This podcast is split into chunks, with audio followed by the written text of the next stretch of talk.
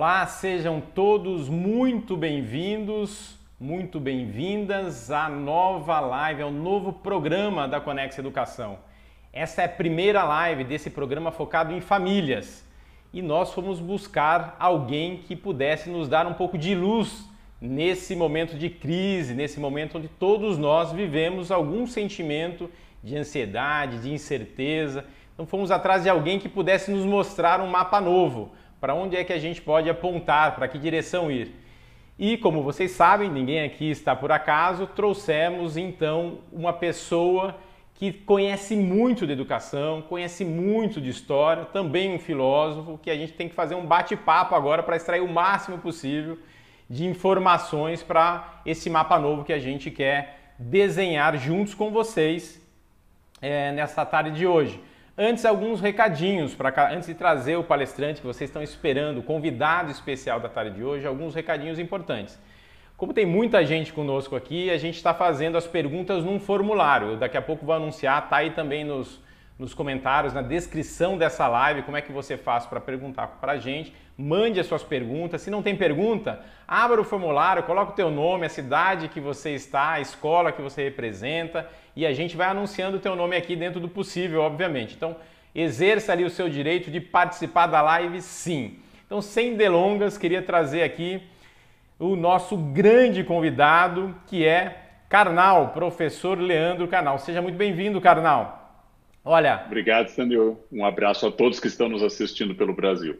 Karnal, eu imagino que você não escapou do isolamento. Está como nós, fazendo, seguindo a bula, a cartilha eu queria começar o bate-papo aqui nesse sofá da Conexia, antes da gente falar de coisa mais séria, que você me contasse um pouquinho como é que está a tua realidade, a sua realidade. Você que é uma pessoa, talvez um dos palestrantes aí mais renomados do país, que viaja o Brasil todo, deve fazer mais palestra do que show de muitos artistas nacionais, né, Carnal? Como é que está a sua vida mudando? A vida presencial saiu, foi para o mundo digital. Conta um pouquinho da tua rotina, ou você parou de falar com as pessoas, foi para a cozinha, inventando receitas novas. Me conta como é que está a tua vida.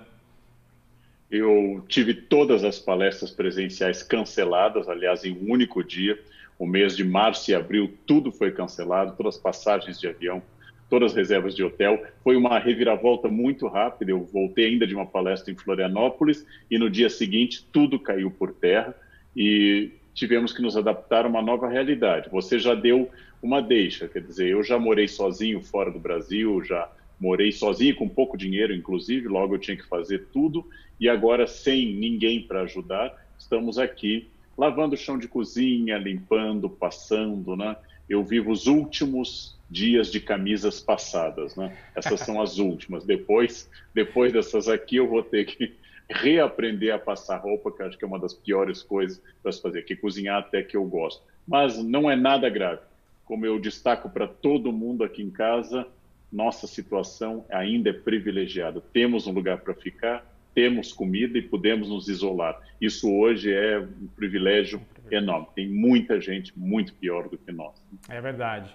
Então, olha, eu vou fazer muitas perguntas para você. Canal, a gente vai passar aqui um bom momento juntos, um bom tempo. Vou te colocar contra a parede e aí eu também quero que o nosso público coloque. Estou colocando aqui para vocês, mostrando aqui na tela. Para quem não está enxergando aí na descrição, conexia.digital barra perguntas. Entre nesse link, manda as perguntas e eu de tempos em tempos vou olhando aqui os questionários e, e compartilhando com o Karnal o que é que vocês querem que eu repasse para eles. Claro, dentro do possível, do possível obviamente. Karnal, Queria começar, você como um bom historiador, né, é, que você nos contasse um pouquinho. A gente viveu um, vive, né, um momento de bastante insegurança, de muita incerteza, como falei no iníciozinho desse bate-papo. Agora, isso não é inédito no mundo, né? A humanidade já passou por momentos de crise, não sei se piores ou melhores do que esse. Queria que você sinalizasse talvez alguns momentos que a humanidade tenha passado por aflições como essa e talvez mostrar para a gente algum elemento, algum aprendizado que a gente possa trazer para esse momento. Esse é o momento mais trágico da humanidade ou a gente já viveu situações parecidas? O que, que você pode trazer com o teu repertório de historiador? Até o momento, quer dizer, nesse, nesse estágio atual do desenvolvimento do coronavírus, essa epidemia não está nem entre as 20 mais graves da história.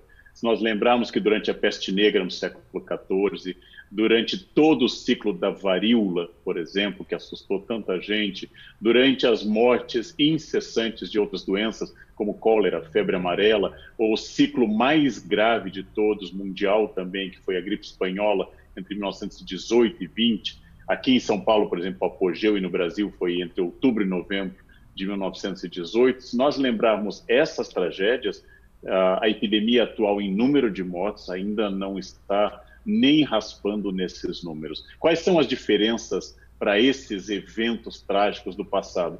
Nós nunca estivemos tão conectados, nunca tivemos tanta informação, tanto as boas quanto fake news, infelizmente. Então, nós estamos em um momento talvez impactado por muita informação. Nós sabemos como é o vírus, sabemos como ele funciona, como ele se transmite. Não temos vacina e não temos ainda um remédio seguro, testado e de ampla aprovação da comunidade médica. Agora, a nossa vantagem, temos acesso a boa comunicação, nosso isolamento, diferente de outros períodos, pode se dar ainda conversando com pessoas e não naquela típica quarentena do passado, em que as pessoas eram trancadas dentro de casa, literalmente, para que não contaminassem ninguém, e ao mesmo tempo nós temos hoje uma resistência enorme a aceitar que esse é o novo normal. Né? Nós temos uma resistência a aceitar que nós estamos num período atípico, que é o valor maior é a vida. Claro que a gente tem que pensar na preservação da economia também, mas o valor maior é a vida. Primeira coisa diante de uma guerra, de uma revolução, ou de uma epidemia, três momentos em que a história é acelerada, é preservar a vida. Num segundo instante, nós vamos falar de PIB, de crescimento, de empregabilidade, etc. Mas nesse primeiro instante, luta pela vida. Essa é a grande questão. Falando em luta pela vida, você deve ter ouvido, como eu, muitas vezes, né, nesse momento de isolamento, de que o bem mais precioso, né, é a família, né? Todo mundo tem uhum. Fala antes né, do pré-crise, ou pré-Covid, família era muito importante, temos que ficar juntos, e aí a gente vai para um momento de isolamento, cara, não. E a gente começa a ter o estresse de estarmos juntos, né? E aí é uma é. meio que um antagonismo, né? Como é que aquele bem mais precioso que é a família, que sempre quisemos estar juntos, e o momento que a gente está junto, a gente entra numa neurose, né? Claro, tem que trabalhar em casa, mudou a rotina, tem que ajudar o estudo dos filhos, a gente vai falar bastante sobre isso hoje, mas como é que você vê que a gente pode melhorar a rotina juntos, uma vez que todos nós, acho que sem exceção, as pessoas têm dito que é um patrimônio importante a família. Como é que a gente consegue preservar esse patrimônio estando todos em casa? Como é que você vê essa situação? Bem, os gregos diziam que quando os deuses odeiam o mortal, eles atendem suas preces, todo mundo pedia, eu quero mais família, meu trabalho me consome, eu já virei um workaholic, virei um viciado em trabalho, eu preciso ficar mais junto, aquilo que importa que é minha família. Bem, chegou o momento, imerso 100% na família. Acontece que essa personagem de Instagram, que louva a família, família é o maior bem, agora enfrenta a realidade. A realidade é mais próxima da sua foto de RG, e o seu desejo é mais próximo do Instagram. Né? O que nós somos está mais próximo do RG, o que nós desejaríamos ser está mais próximo do Instagram. O rei Midas, na Grécia, desejou ter ouro, e tudo que ele tocasse viraria ouro, e os deuses atenderam. Tudo que ele tocava virava ouro, inclusive a comida, e ele morreu de fome, porque não podia comer ouro. Então, nós estamos diante de uma situação que ninguém quer, que é a epidemia. Estamos numa situação de crise econômica, ninguém quer. Nós temos pela frente mais problemas. Então, essa é a realidade. Não adianta eu rolar pelo chão, gritar ou perder a tranquilidade. Eu vou enfrentar essa situação. Logo, é indispensável que eu enfrente da melhor maneira possível. Por exemplo, enfrentando o estresse desse isolamento, enfrentando a quebra de paradigma daquilo que eu fazia, administrando uma coisa diferente e muito desafiadora, ficar em casa trabalhando com filhos e, na maior parte das vezes, sem auxílio de funcionários, etc. Essa é uma realidade. E é uma realidade, claro, não é a pior do mundo, não é a pior que temos no Brasil, mas é uma realidade que eu vou ter que enfrentar. Quem se desespera não resolve a crise. Quem mantém o otimismo, a sanidade mental, o equilíbrio psíquico, e enfrenta uma situação de estresse, melhora seu desempenho. A crise não diminui nem com a minha alegria, nem com a minha tristeza, mas com o meu otimismo, a minha ação se torna focada. Então, se você não está assustado, é porque você é um alienado. Você não leu jornais, você não acompanhou nada pela internet. Se você acompanhou, você está assustado. Trata-se agora de pegar esse medo e ir adiante. Aquilo que Aristóteles definia como coragem. A pessoa que sabe que existe um risco, tem medo do que possa enfrentar e mesmo assim age. Esse é o corajoso. O outro é um covarde ou um cego diante do perigo.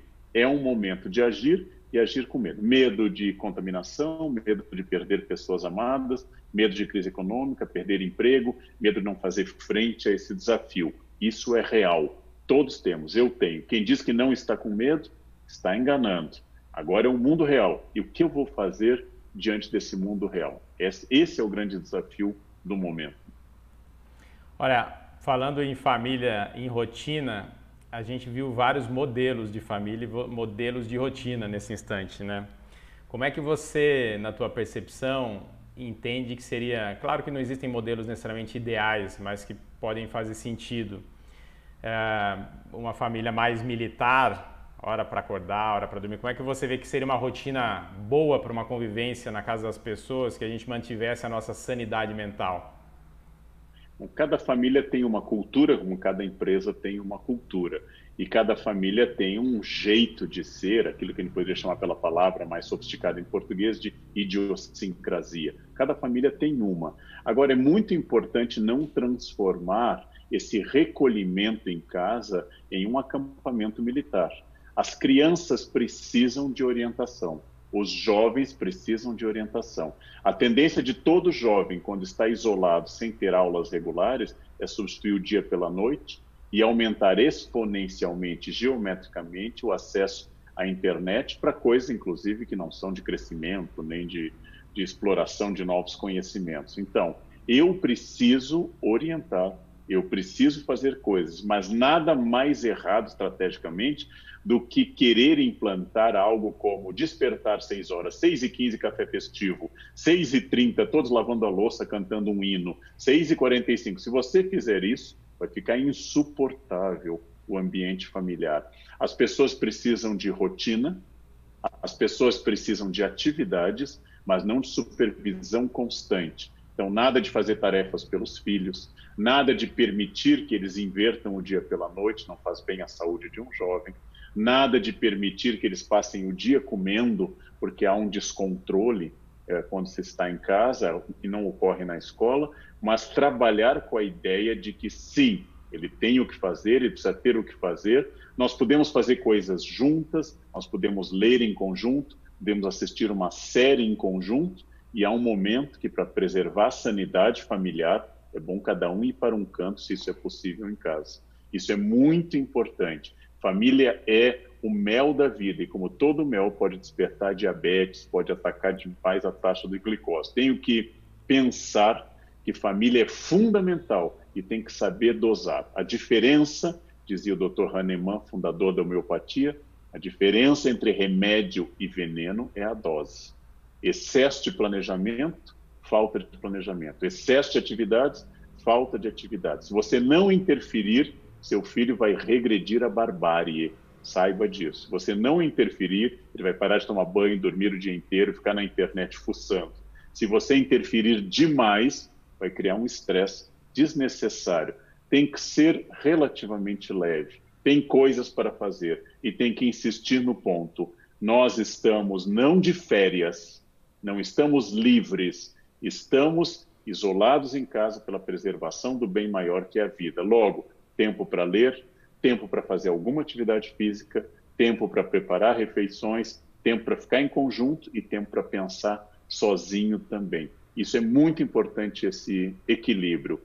Família não é campo de concentração e também não é uma colônia de férias anárquica. Tem que achar esse equilíbrio para um novo momento e tem que ver se está de mais ou de menos. Como todo administrador, eu preciso ficar medindo o efeito daquilo que eu decido fazer. Não é a pior crise que ele vai enfrentar na vida, mas é uma crise muito forte muito especial e ele tem que ter noção, meu filho, minha filha tem que ter noção que tem risco de vida lá fora. Ao contrário do que se acreditava, jovens estão morrendo também de coronavírus.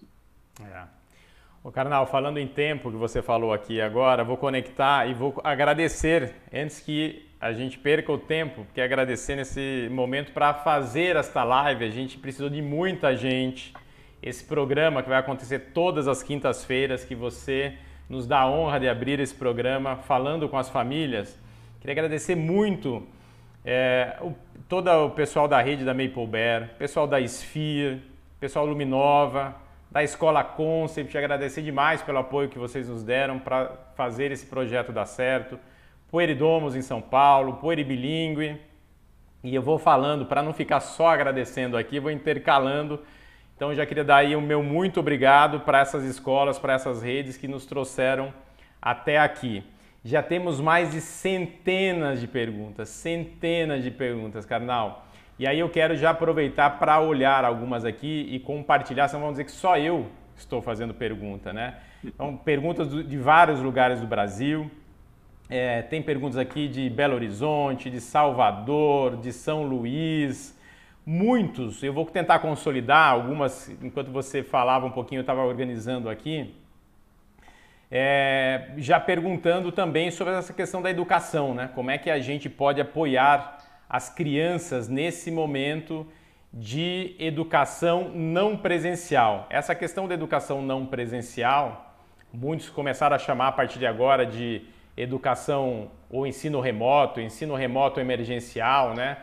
Que não é necessariamente a retratação do que nós fazíamos na educação presencial, né? É um outro modelo. Então eu queria entrar na questão da educação, da sala de aula, que, que aflige muitas famílias nesse momento, né? Como é que eles compatibilizam a vida que eles já tinham, muitos estão trabalhando a partir das suas casas. Qual é o melhor jeito da gente suportar as crianças? Porque a gente entende que nessa rotina é, a criança deve estar mais suportada pela família, tem que ter o tempo dela. Muitas perguntas em relação a isso. Como ajudar os pequenos na educação, até onde o pai deveria ir, ou a mãe, ou a família, o responsável no apoio, até onde se a gente passar da conta atrapalha. Você consegue ter uma visão sobre esse momento da escola à, à distância ou, ou, na verdade, sem seu ensino presencial? Como é que você vê esse momento, a situação da escola em casa? Umas questões muito interessantes. Nós vamos pensar, em primeiro lugar, que o processo de conhecimento, ou seja, a internalização de uma informação, que passa a ter significância dentro da minha consciência, do meu cérebro, ele é sempre um processo individual. Mesmo que a informação seja dada pelo professor à minha frente, pelo livro à minha frente ou pelo computador, é o momento que meu cérebro, via órgãos dos sentidos, olhar em particular e ouvido, ele incorpora uma informação, ela estabelece um link com outras informações, reorganiza conexões neurais e eu dou um passo do conhecimento, que pode ser uma informação pode ser uma nova estrutura ou até uma ruptura com coisas que eu acreditava. Mas sempre é algo que se passa dentro da cabeça das pessoas. Então, não há uma diferença brutal do ponto de vista do conhecimento se ele foi adquirido com um livro à frente, com um tablet ou com um professor. Então, o conhecimento é que é a grande questão. Nesse momento, nós estamos substituindo a presença pela via uh, intermediada pelos meios da internet, do computador, assim por diante. Então, o conhecimento continua sendo o foco. Cada criança, em cada estágio, tem um determinado modelo. Bom, você, pai, vai me dizer, e você, mãe, eu não sou tutor, eu não sou professor, eu não sei fazer. Agora, eu querer fazer algo, mesmo não sendo perfeito, é melhor do que eu não fazer nada. Agora, creia-me, eu sou uma pessoa independente, posso dizer isso. Você não sabe ser tutor, mas as escolas também não sabem fazer isso nessa nova uh, denominação que nós entramos. Todos estamos tentando.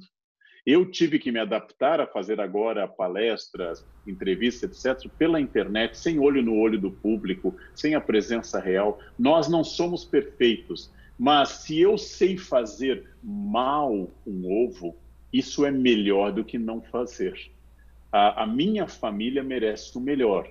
Então, eu sei quem é meu filho e quem é minha filha. Alguns são mais dependentes. Se for uma criança na primeira etapa do ensino fundamental, não adianta querer autonomia e protagonismo de uma criança de 9, 10 anos. Ela vai querer mais acompanhamento. Se for um jovem, ele precisa do incentivo de começar. Os jovens têm muita dificuldade em sentar e começar. Eles são procrastinadores, eles adiam por natureza. Eles vão arrumar algo, depois vão tomar uma água, depois vão ao banheiro, depois vão ver um vídeo para começar a fazer. A minha função é fazê-los começar e sempre estar atento, então, aos ritmos de cada um. Isso funciona para qualquer ser humano, nós somos muito variados. Haverá quem necessite de mais amparo, haverá quem ande sozinho, tem jovens que andam sozinhos, e haverá quem precisa apenas de uma supervisão inicial. E o resultado eu irei acompanhando. Quer dizer, é uma responsabilidade enorme ter trazido alguém ao mundo e educá-lo é uma tarefa tanto dos pais quanto da escola. Mas você está convivendo com um desafio para o qual você não foi preparado. Agora, é muito importante dizer que este ano, talvez, na questão do conteúdo, nós vamos ter uma quebra, agora e na volta das aulas. Ou seja, quando as aulas voltarem, aqui em São Paulo já se fala, o governador falou em retomar as aulas no final de abril. Quando nós voltarmos às aulas, seja em abril ou maio, como nós esperamos, nós vamos ter desníveis dos alunos. Nós vamos ter um desafio novo, como se alguns tivessem aproveitado muito esse período e outros não.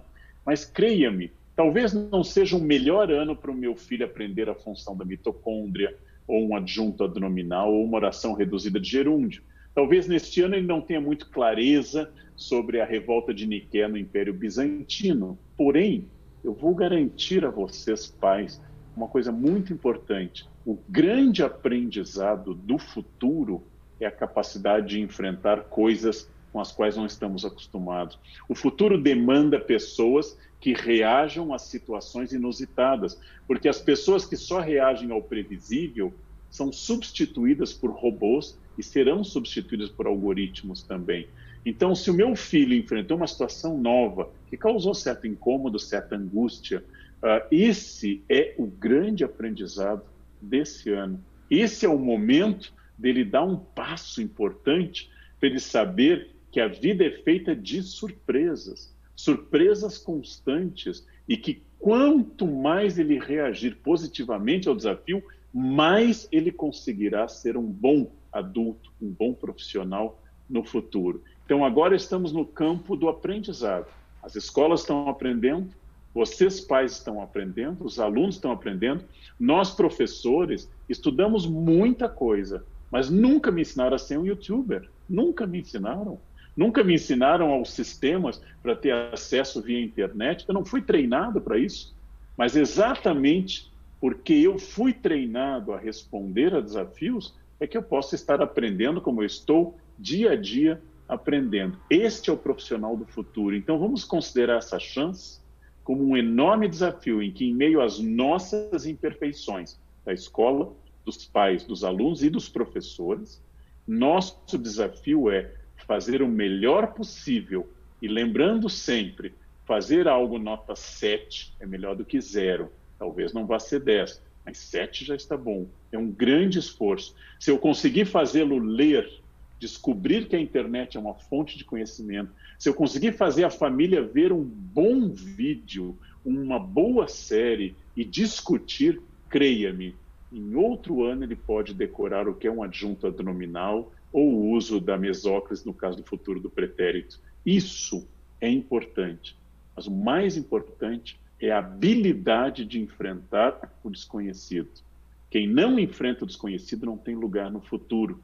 O futuro é de quem tem habilidade diante do aleatório, do randômico, como a gente chama, e tem resiliência para enfrentar um leão por dia. Esse é o futuro de toda pessoa que vai ter 20 anos ou 30 anos no futuro, vai ser um adulto quando o mundo estiver completamente diferente do que ele é hoje.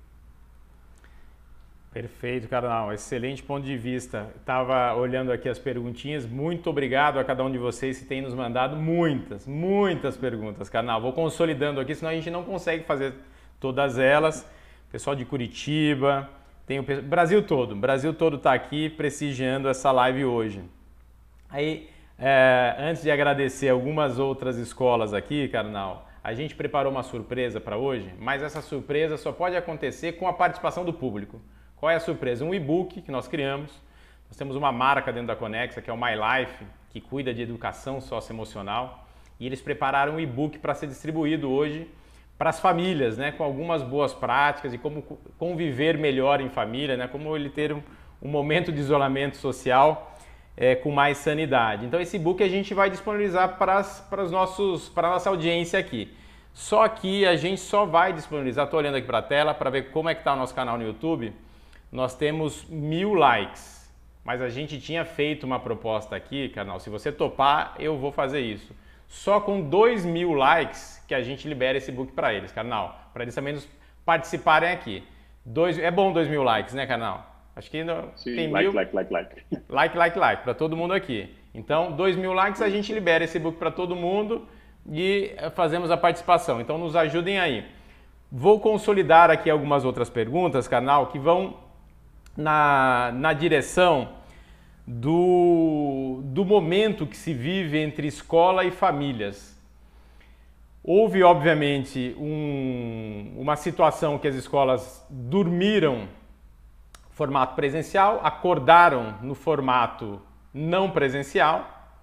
Obviamente que ninguém estava pronto para isso no mundo, né? era uma situação nova que a gente vai evoluindo dia a dia, então essa é uma situação realmente inesperada, mas que causou entre as famílias e as escolas, os gestores escolares, os professores, uma fricção muito grande, né? de cobrança por parte das escolas, dos, em relação aos professores, das famílias em relação aos professores, como é que as coisas não estão funcionando ainda, já se passaram um dia, dois dias. Então, aquilo que era para ser uma relação né, de cuidado, acabou sendo uma relação que foi criando uma fricção. Depois veio ainda para as escolas privadas a, a questão da mensalidade, que foi um outro ponto de, de fricção. Como é que você entende que essa relação educador, escola, família deveria ser neste momento, né?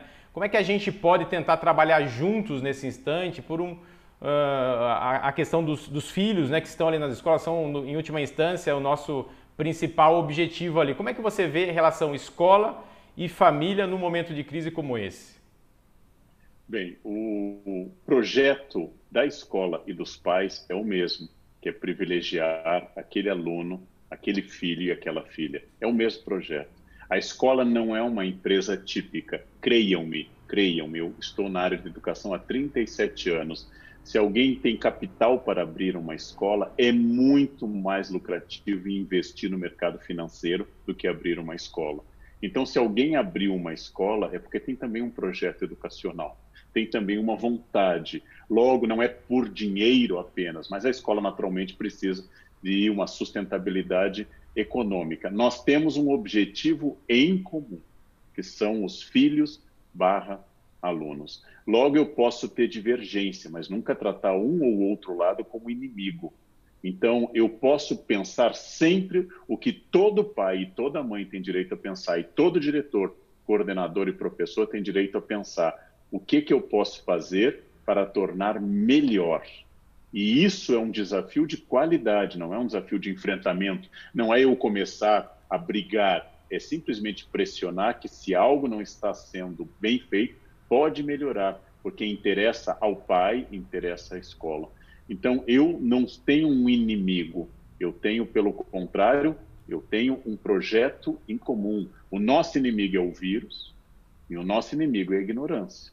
Logo, para superar essa fase de vírus e ignorância nós vamos lutar a vida inteira contra ela, nós precisamos de uma atividade em conjunto, pensando em conjunto. O grande historiador Yuval Harari, que alguns conhecem pelos livros Sapiens, Homo Deus, 21 questões para o século 21, ele disse que na universidade dele em Israel fazia anos e anos e anos que se debatia ensino à distância. Alguns professores eram contrários, os mais antigos achavam que perderia a qualidade e não chegavam a nenhum consenso. Em uma semana, a universidade inteira ficou virtual. A universidade inteira ficou EAD, de ensino à distância. Logo, acelerou-se um processo que já ocorria. Seus filhos já acessavam a internet para trabalhos escolares. Professores já usavam redes para ensinar. Já havia vídeos na sala de aula, desde o tempo que eu dava aula no ensino médio, na década de 80, já havia vídeos na sala de aula, já existem projetos antigos para isso. Eis que de um dia para o outro, essa epidemia obrigou todo mundo a se tornar plenamente integrado a um sistema novo. É claro que tem um custo de adaptação. É claro que a partir de agora todos nós pensaremos em um plano B, pensaremos nisso, mas é preciso ter paciência e, se for para cobrar, é uma cobrança em conjunto, com o mesmo objetivo, para eu pensar o que pode ser melhor, o que, eu posso fazer de melhor para isso. A escola não tem por objetivo uh, explorar o aluno. Os pais não têm por objetivo não serem colaboradores desse processo. Então, baixar um pouquinho a guarda, porque no momento que nós estamos na trincheira, lutando contra um inimigo comum, não é hora para a gente falar das nossas diferenças. É hora para a gente falar daquilo que nos une, da nossa identidade. Nessa trincheira estão donos de escolas, diretores, coordenadores, professores, pais, funcionários. Queremos salvar tudo, especialmente salvar a vida e salvar as pessoas contra a ignorância. Então, é hora de nós conversarmos e conversarmos bastante, sem animosidade, sem agressividade. E se há uma divergência, ela pode existir, isso é bom, um Estado democrático de direito, é porque eu quero mais, eu quero mais qualidade. Então, o que, que eu e a escola podemos fazer para mais qualidade? Incluir-se no processo, incluir-se no procedimento. Todo educador sabe que quando a família se envolve no processo, o conhecimento dá uma disparada com os alunos. A gente vê a diferença na sala de aula dos alunos em que há o envolvimento dos pais e os alunos em que não há esse envolvimento. Isso é fundamental. É um projeto comum. Seu filho é um projeto comum. É meu também. Aqueles pais que me confiaram ao longo desses quase 40 anos, seus filhos. Então, é um projeto em comum. E assim como todas as funções estão aprendendo, não é só a escola, as empresas estão apanhando, porque a parte administrativa está fazendo home office, mas a fábrica não. Então nós temos uma dissociação que ninguém estava preparado para isso. Ninguém estava esperando nessa velocidade que o mundo fosse colocado sobre outra perspectiva. Então, é um momento novo, mas é um momento para criar colaborar e cobrar qualidade. E dentro do espírito, temos um objetivo em comum. Maravilha. As pessoas aqui perguntando, Carnal, e antes de fazer mais perguntas, dá tempo você tomar uma aguinha aí? Uhum. Agradecer demais o pessoal da Rede AZ, também nos ajudou a colocar essa live de pé, da Rede Múltiplo. Todas as escolas do High Five também fizeram com a gente uma campanha para trazer você, Carnal. Escola SEB no Brasil todo, e aí Escola SEB em Curitiba, em Minas, em Ribeirão Preto, da onde falo nesse momento, canal.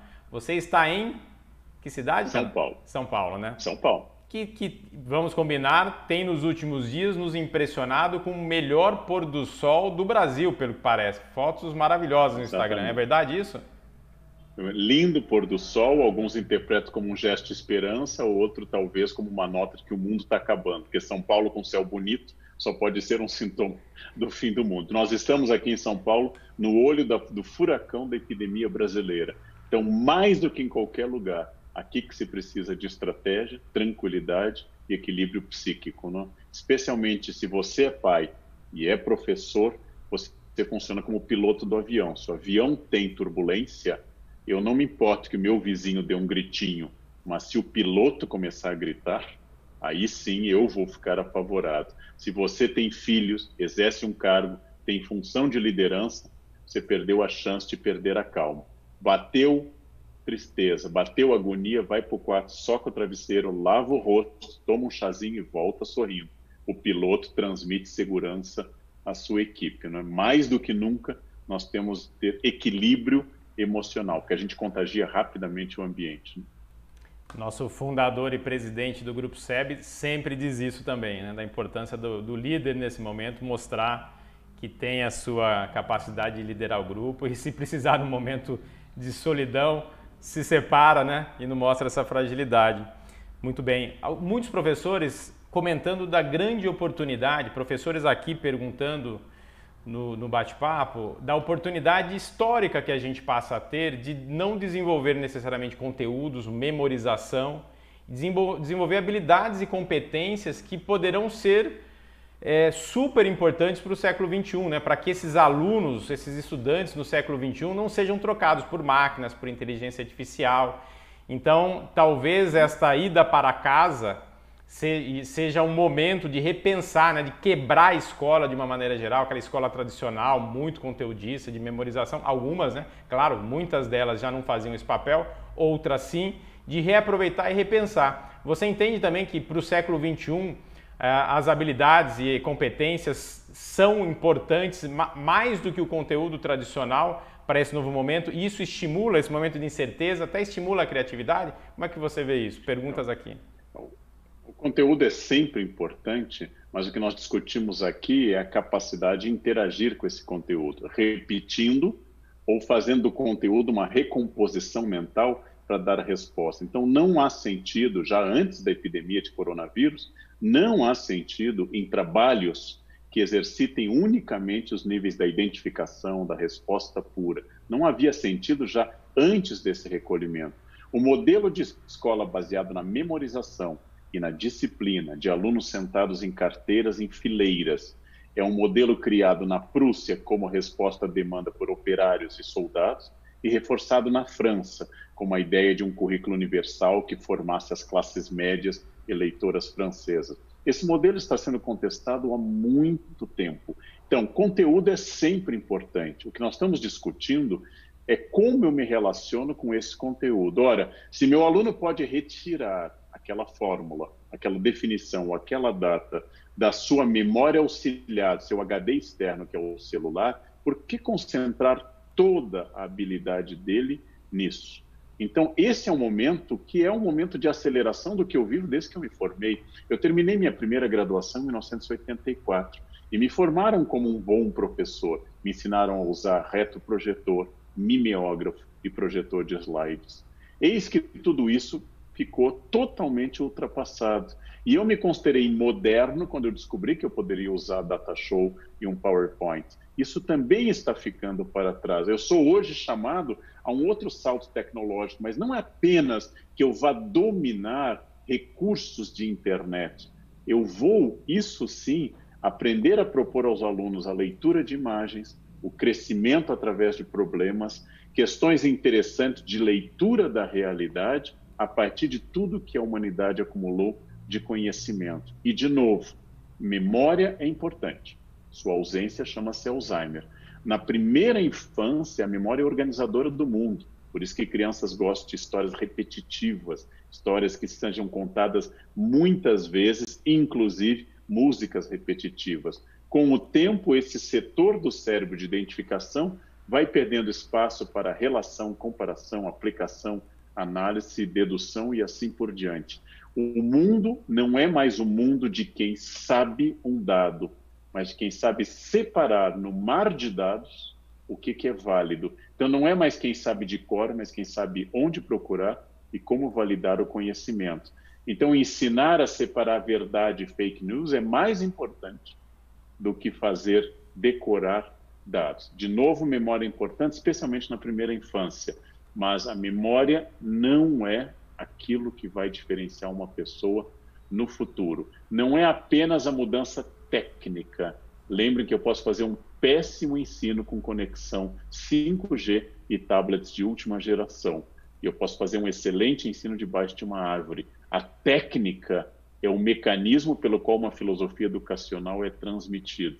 A técnica é a ferramenta com o qual um projeto de formação de alguém vai ser implementado. Então, a técnica deve ser a mais aprimorada possível para que a sua filosofia educacional possa chegar a esse aluno, transformá-lo e fazê-lo uma pessoa diferente e melhor, inclusive. Carnal, as pessoas aqui perguntando se é possível estudar no momento de incerteza, de dor, né? de, de medo. Tem gente colocando aqui nas perguntas, gente, mas como é que a gente estuda, como é que a gente convive com medo de morrer? Né? Pessoas indo assim com bastante insegurança. Né? Eu me lembro que a gente estava batendo um papo um pouco antes de entrar aqui, você estava me falando da criatividade, né? O quanto, dependendo do, uhum. do, da perspectiva, a criatividade até pode brotar. Você quer comentar um pouco sobre isso?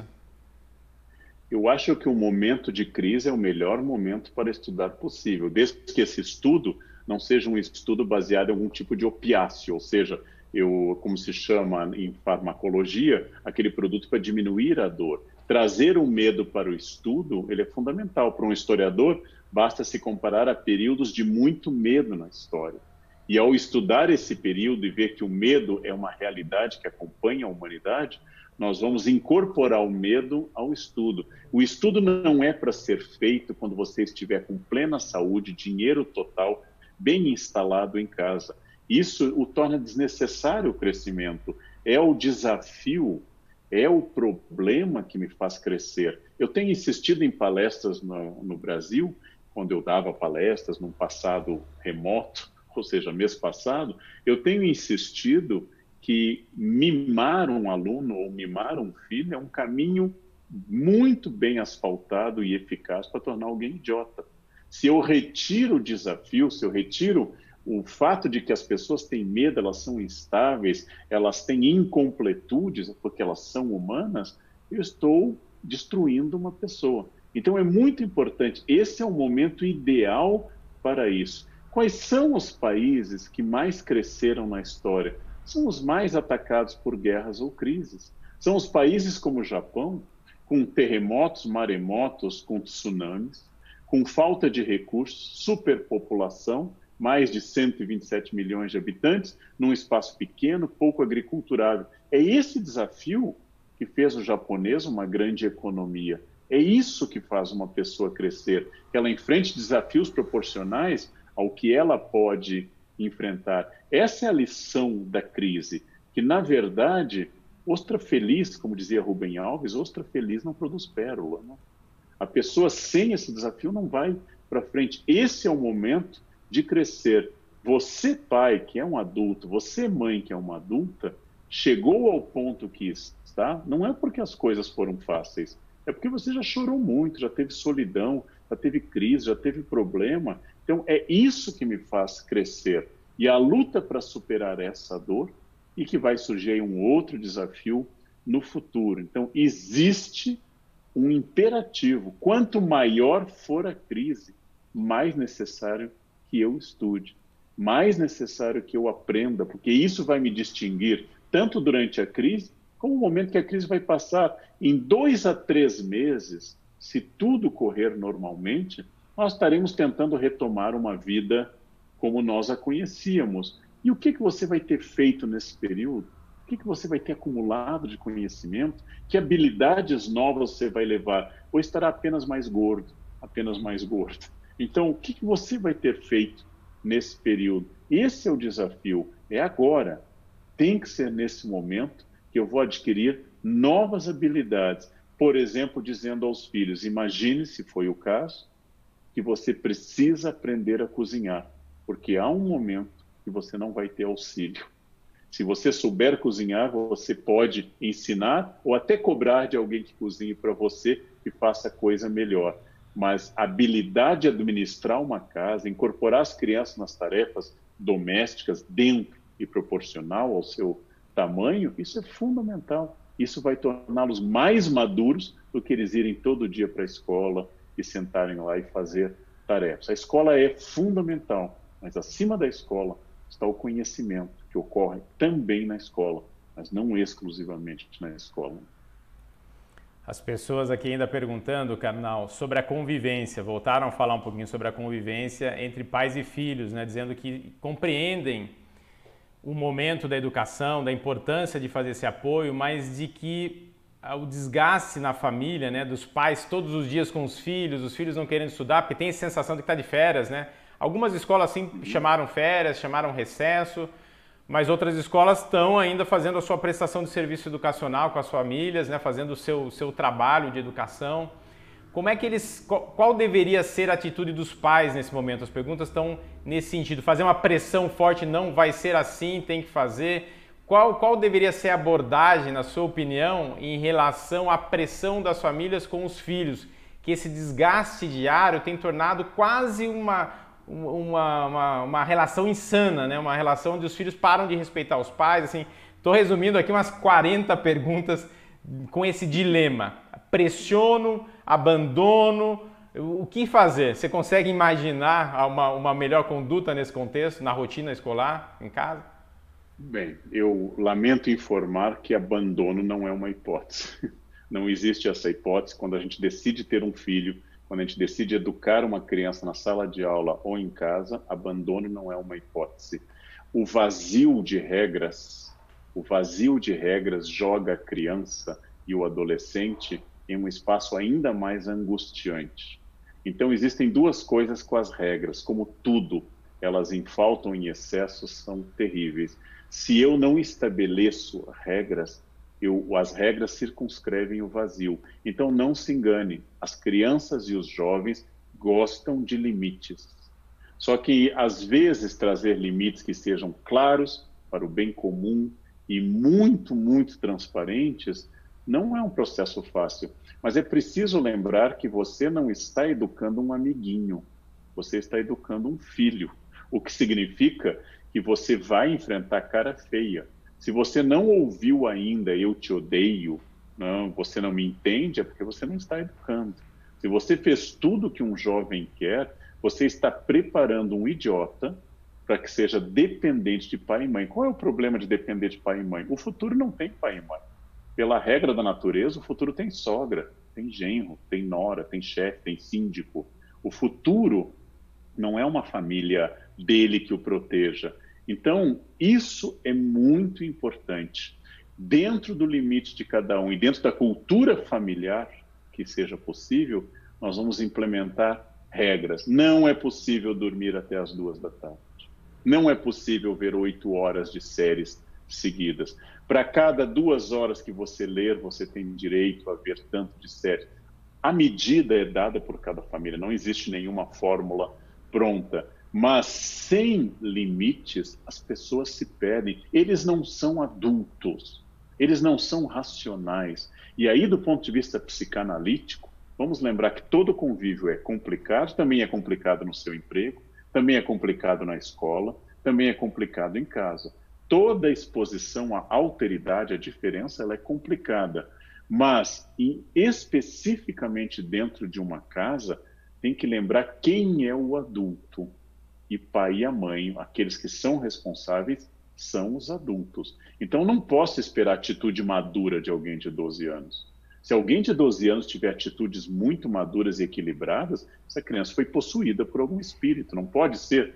Não é da natureza humana ser madura aos 12 anos. É da natureza humana aos 12 ser instável emocionalmente, chorar, entrar em desespero e assim por diante. E é da natureza de quem quer educar e ama insistir, insistência. Educar um filho é como tomar banho. Tem que ser todos os dias. Parou, fede. Tem que repetir e repetir incessantemente. E no futuro, isso pode dar certo. Agora, exatamente como nós na sala de aula, querido pai, querida mãe, a gente escreve no quadro, abre um livro, a página 60, e eles daqui a meia hora perguntam onde é que é para abrir?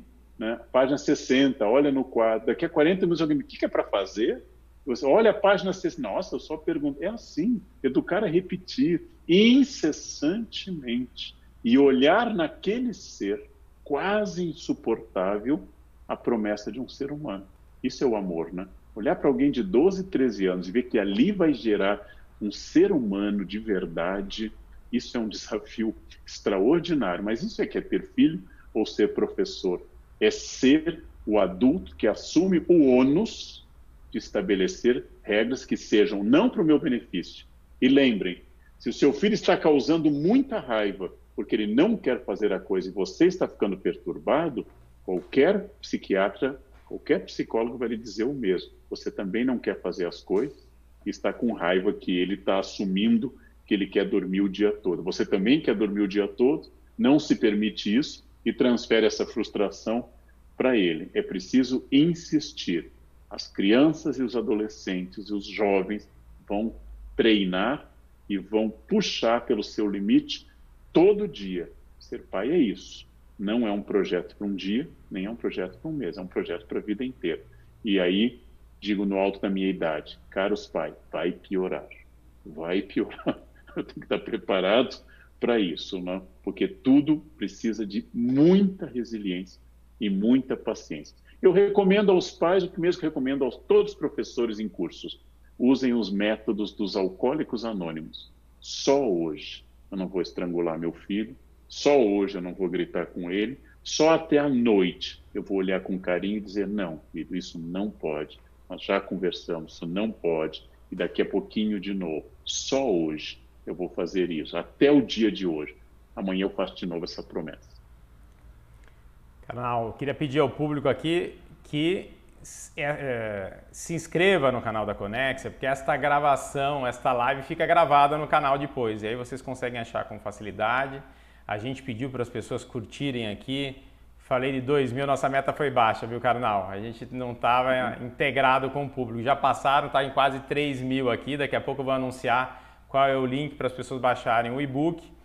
É, outras perguntas, ainda falando de família, Carnal, é como falar para os filhos sobre essa questão da pandemia, né? Se, e os filhos estão ali brincando, estão, como a gente comentava agora há pouco, falando lá quase de férias, né? Curtindo o tablet, o celular. Qual é o tom para se falar da pandemia, para se falar do coronavírus com as crianças, com é, os jovens? É, como é que você, você vê isso? Como é que você entende que seria a dinâmica correta? A mesma coisa que se use o cuidado para falar de educação sexual com pessoas menores, proporcional à idade. Você não vai falar de coisas diretas para alguém de 4 anos. Você não vai usar florzinha e bichinho para alguém de 16, que dependendo da experiência, 16, 17 hoje, já tem mais experiência sexual do que você que está tentando orientar sobre isso. Então, nós vamos falar proporcional à idade. Crianças são impressionáveis. Se eu disser que tem uma pandemia que está morrendo gente, está morrendo gente na sua cidade, isso vai causar uma angústia excessiva.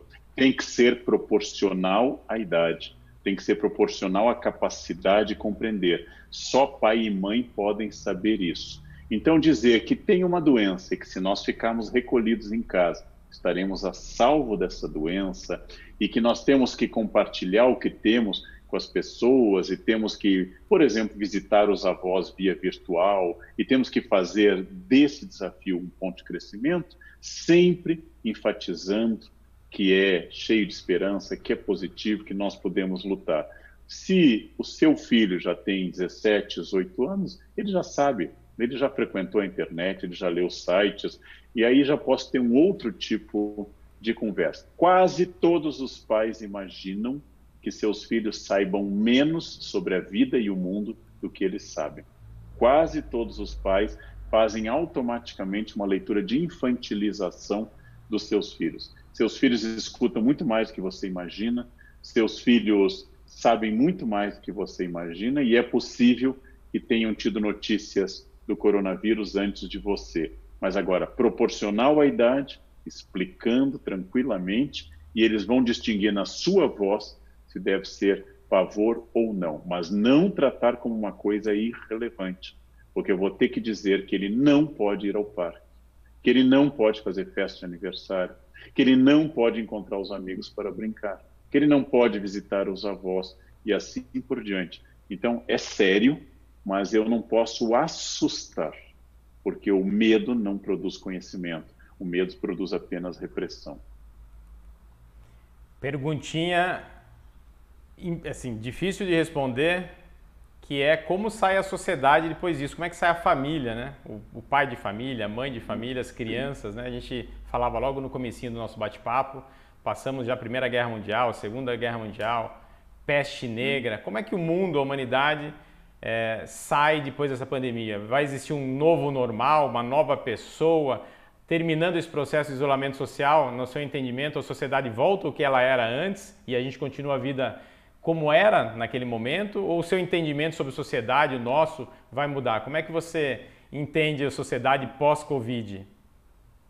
A maneira de eu viver está sempre em mudança, não existe caráter fixo. Eu sigo, é claro, teorias como do filósofo grego Demócrito, desculpa, Heráclito, que falava de Pantarrei, falava de uh, de que tudo se transforma a todo instante. Heráclito aposta na água como forma, tal como o sociólogo polonês e inglês Zygmunt Bauman aposta nesse mundo líquido. Uh, quando nós temos um intervalo grande de tempo, você, pai, você, mãe, sabe que entre a maneira que você foi educado e a maneira que seus filhos são educados, existe um abismo imenso, que é natural das transformações que nós sofremos. Acontece que com a epidemia essas transformações se aceleram. Então, sim, ninguém ficará imune a essas transformações.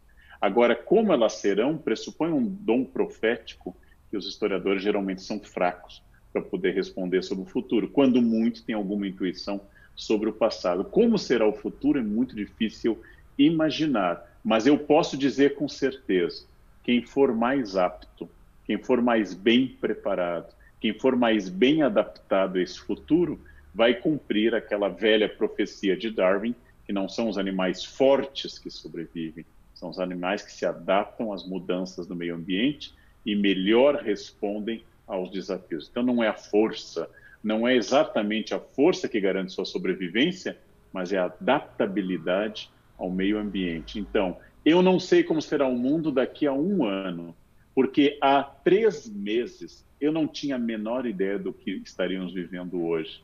Há três meses eu tinha planejado completamente diferente. Tinha aceitado um ciclo de palestras em Nova York para abril.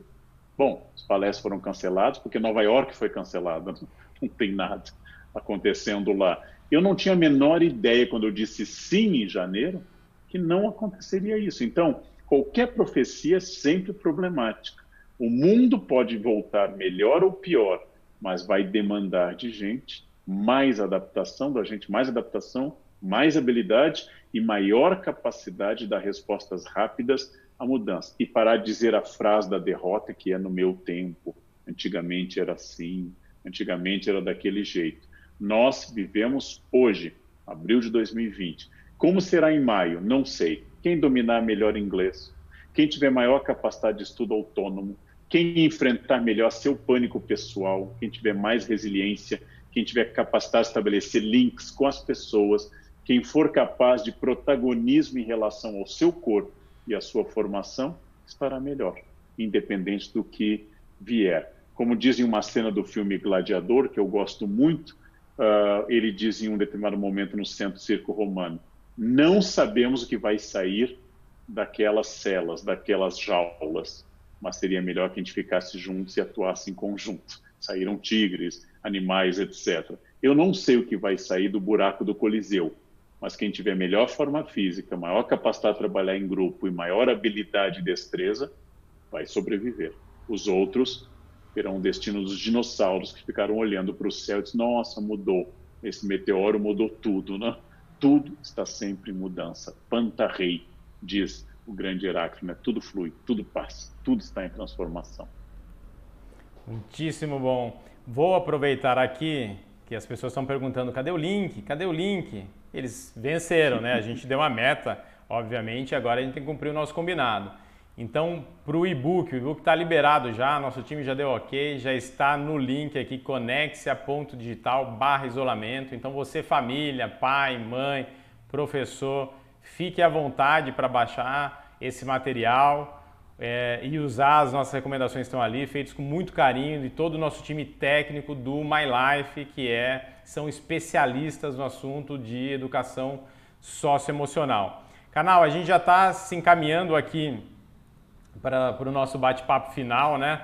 Então, a gente já tem aqui uma hora de live acontecendo uh, e as pessoas conosco aqui, seguindo em frente, sinal que o papo está muito bom. Queria pedir a você, de novo eu vou agradecer todo mundo, assim, são centenas e centenas e centenas de perguntas, elogios, então depois eu te encaminho o documento, aí você se diverte, viu, canal, com muitos elogios, as pessoas Ótimo, aí. Obrigado. Você trouxe o fã-clube todo para cá hoje, te agradecer bastante e às famílias das nossas escolas que estiveram conosco. Eu queria te deixar livre agora para contar a sua mensagem para essas famílias que nos vêm agora, que estão nessa, nessa ansiedade, né? vieram nos assistir para saírem melhores depois dessa live. Fique absolutamente à vontade de, de dizer aí as palavras que você entende que podem acalmar os corações da nossa audiência nesse instante, Carnal. Bem, é, como eu dizia no início, nós não temos uh, uma situação fácil. Quem está assustado, quem está angustiado é uma pessoa realista, porque nós temos incertezas econômicas incerteza em relação ao bem maior que é a vida. Então, nós não temos todos os dados nas mãos e é por isso que nós somos chamados a dar uma resposta muito original e muito desafiadora, que é mais ou menos trocar o pneu enquanto o carro está rodando.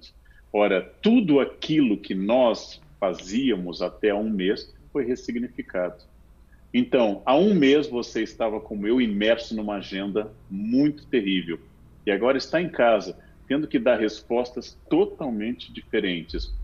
O Rabino Hillel, que eu admiro muito a obra no século I antes de Cristo, ele foi o, pro, avô de Gamaliel, que foi o professor de Saulo, que se tornou Paulo apóstolo. O Rabino Hillel, ele tem uma, duas perguntas que eu gosto muito de repetir para mim mesmo. Ele dizia no século I, ou seja, há mais de uh, ah, 2.100 anos, ele dizia: se não agora, quando? Se não eu, quem? Uh, se não for agora que você vai responder ao desafio, quando será? Quando você vai lembrar daqui a dois anos, daquele ano que vivemos em perigo e você ficou apavorado em casa? E se não for esse momento, se não for você, quem será? Não é fácil educar, não é fácil existir. O Brasil não é para amadores, o Brasil não é um país fácil. Mas, como eu brinco com os meus alunos na Unicamp, se você fizer tudo direitinho, depois você ganha a chance de reencarnar na Dinamarca, país estável, 5 milhões de habitantes e assim por diante. Né? Mas se você não agir, quem vai agir no seu lugar? O que, que você vai fazer nesse momento? Essa resposta é de protagonismo. Eu aceito a tarefa desagradável, que eu não quero, mas que é imperativa, de responder pela educação pelo sustento e pela paciência de um grupo pelo qual eu amo e sou responsável e um grupo que eu escolhi formar, que é a família. Então, pare de acreditar no Instagram alheio. Quando você olha no Instagram alheio, está lá, estamos cozinhando em família, que delícia. Agora yoga à tarde. Agora estamos lendo a Ilíada de Homero. Ah, que maravilha. É mentira, está todo mundo assustado, apavorado, tem atrito em todas as casas. Pare de acreditar em Instagram e comece a pensar que o que você está passando, todo mundo está passando. É o momento de pôr mãos à obra e substituir a ansiedade por ação. Temos medo. O medo incentiva a que eu cresça. É sinal de amor à vida. É sinal de risco pelas pessoas que eu amo. Temos medo. Esse é o momento de agir. E agir com tranquilidade. Seus filhos estão de olho em vocês. As escolas estão aprendendo. Eu estou aprendendo. Todo mundo está aprendendo. Sairemos fortalecidos. Como pensava Nietzsche, uh, desse fortalecimento, todos sairemos fortalecidos, porque tudo que não nos mata nos torna mais fortes. E eu quero sair mais forte dessa epidemia que eu gostaria que terminasse amanhã, mas ainda vai se arrastar pelo menos por algumas semanas. Muito obrigado. Obrigado, Carnal. Foi excelente a conversa. Ficou aquele gostinho de que tem que ter mais no futuro, viu? Foi excelente. Acho que a gente trouxe Ótimo. boas reflexões. E queria também agradecer ao nosso público que esteve conosco até este momento. Uh, Carnal, se a gente voltar, como você bem disse, amanhã, a gente faz presencial, tá? Vamos torcer. Se não for amanhã, a gente volta pelo virtual, a gente está aqui, tá, Carnal? Então, muito obrigado, canal. Até a próxima. Se quiser mandar Até um tchau próxima, aí. gente. Obrigado. Um grande abraço a todos. Muito obrigado. Continuem tentando. Ninguém tem a resposta, mas a vitória é de quem continua tentando, né? Insistam criar filho é banho, todos os dias, para o resto da vida. Parou, fede, é banho, diário, esforço diário. Muitíssimo obrigado. Legal. Bom, gente, uh, é, para vocês que ficaram conosco até agora, tenho que compartilhar a live da próxima semana. Na próxima semana, quinta-feira, 17 horas, juntos neste canal, nós vamos falar sobre as mudanças no mundo e como isso pode trazer oportunidades, né? Então, Marcelo Taz estará conosco, que é um multimídia, um homem que esteve em várias plataformas, para falar o quanto isso pode ajudá-los nos negócios de vocês, nas suas famílias, que o mundo agora é um mundo híbrido, não é? Não é mais um mundo do que a gente sabe onde ficam cada uma das caixinhas, onde a gente coloca cada uma das coisas. Então, Marcelo Taz vem conosco na semana que vem em mais um bate-papo nesta live da Conex Educação. Então, cada um de vocês é nosso convidado para estar na sala VIP desta live que vai acontecer focada em famílias. Muito obrigado a cada um de vocês. A gente se encontra na próxima semana. Até mais. Tchau, tchau. Você já parou para pensar em como a tecnologia transformou nossas vidas e formas de nos comunicar, informar e consumir? E que, acima de tudo, trouxe uma mudança cultural que vai além da transformação digital? Como engajar e educar uma geração que já nasceu conectada e que demanda cada vez mais velocidade e personalização? A Conexia Educação nasceu para desenvolver, agora, a educação do futuro, utilizando a tecnologia para entregar soluções educacionais focadas na experiência do aluno e das escolas. E já é referência em inovação, educação bilíngue, alto rendimento acadêmico e formação do cidadão do século XXI. Acreditando que cada estudante é único, utiliza o digital para se aproximar da realidade do aluno, além de agregar valor e potencializar o aprendizado, com a personalização dos estudos, feedbacks imediatos e otimização dos resultados. As ferramentas ainda potencializam o trabalho do professor, auxiliando na melhor intervenção pedagógica e mantendo a relevância e crescimento das escolas parceiras. Com mais de 400 instituições pelo Brasil e 150 mil alunos em menos de três anos, a Conexia caminha por uma jornada de transformação. Os especialistas da marca acompanham todo o trajeto da instituição, capacitam os educadores e mantêm um diálogo aberto e transparente, auxiliando a escola a enfrentar os desafios de forma ágil e eficaz. Uma marca jovem que já nasceu madura a empresa integra o Grupo SEB, o conglomerado de inovação que mais investe em educação básica no Brasil, com mais de 50 anos de experiência.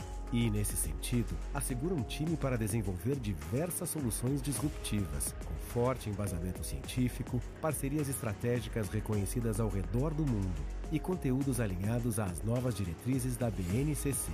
Prova disso é a operação internacional e robusta da Conexia, que atende desde as escolas próprias do grupo, passando pelas low cost, as que atuam na vanguarda, até a operação global da Maple Bear.